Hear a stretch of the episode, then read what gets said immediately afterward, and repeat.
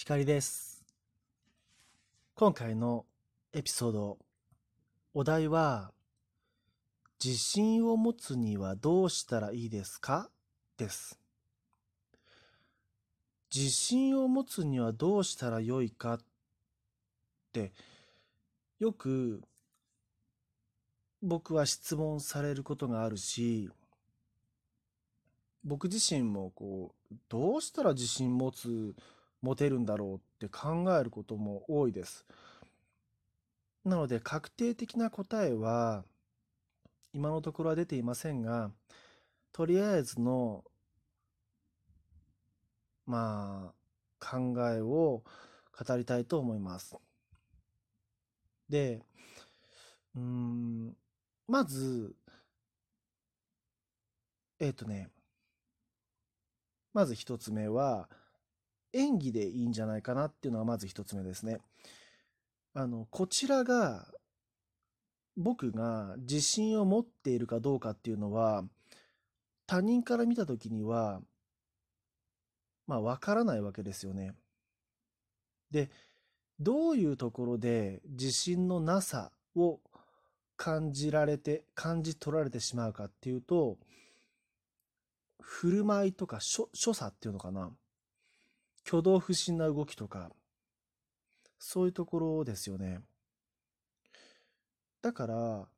仮に自信がなかったとしても、何にも自信はなかったとしても、落ち着きのある態度で、動作をゆっくりとして、堂々と余裕のある感じを出せれば、そういう話し方、動きを演技でも表現できれば自信を持っているようには見せることはできるかなと思うんですね。でよくこの自信を持つにはどうしたらいいですかっていう質問が出てくるときには得てして他人の目が気になってしまいますということとセットであるような気がするんですね。他人の前でおどおどしてしまいます。だから自信を持ちたいですとか、好きな人の前で目を見て話すことができません。自信がないですとか、それは、まあ表面的には、まずは演技でカバーできるんじゃないかなっていうふうに思うわけです。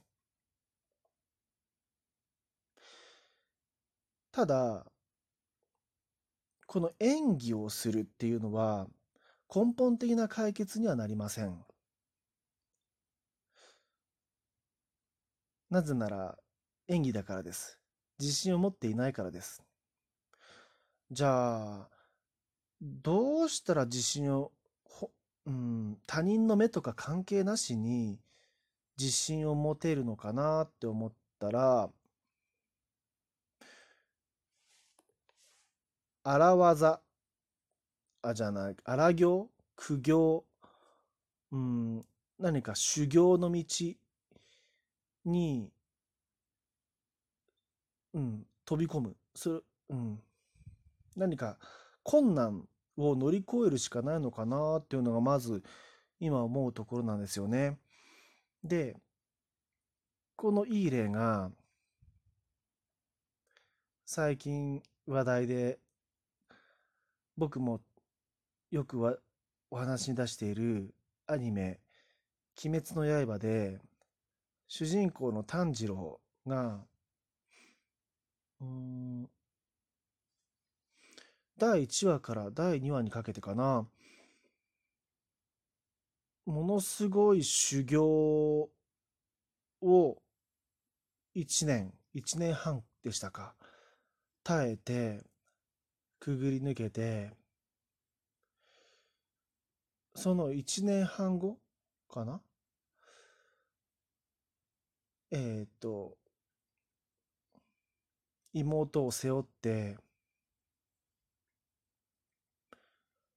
まあ、鬼を倒す旅なんですかね。あれに出ていくときに、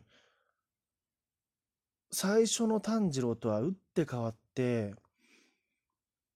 自信あふれる姿を見せているんですね。それはあの辛い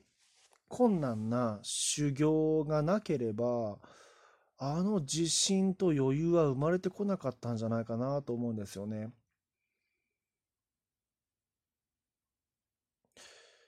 だから、うん、なんかそのアニあのアニメでも炭治郎は、えー、こんなの無理だよとかそういう感じなんですよね。こんな修行を乗り越えられるわけないだろうみたいな感じで、もう肩で息をしながら、はあ、はあって言いながら、クリアしていくわけですね、結局。だから、うん、うーん、何か難しいことを、こう、クリアすれば、克服すれば、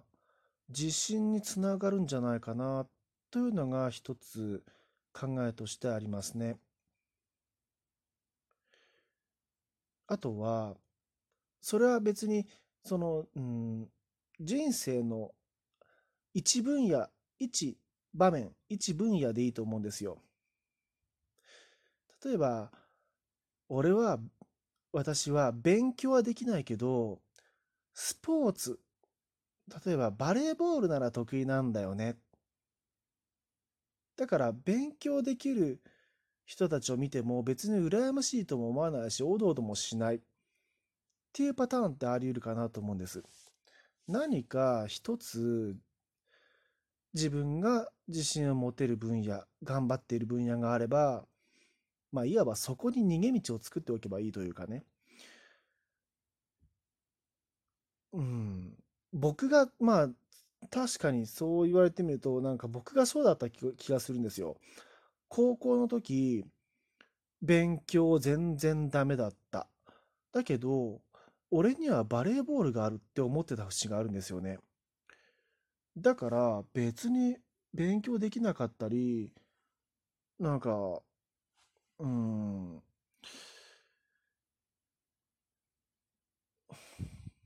テストで散々な成績を取っても、結局部活でキャプテンやってるからいいやみたいな、そういうところがあった気がするんですね。だからその、うん、ある意味自信ですよね。なんか、うん。まあ、僕の例はあんまり参考にならないと思いますが、うん。何か、うん、例えば、滝に打たれるとかですかね。ものすごい辛い修行に取り組む。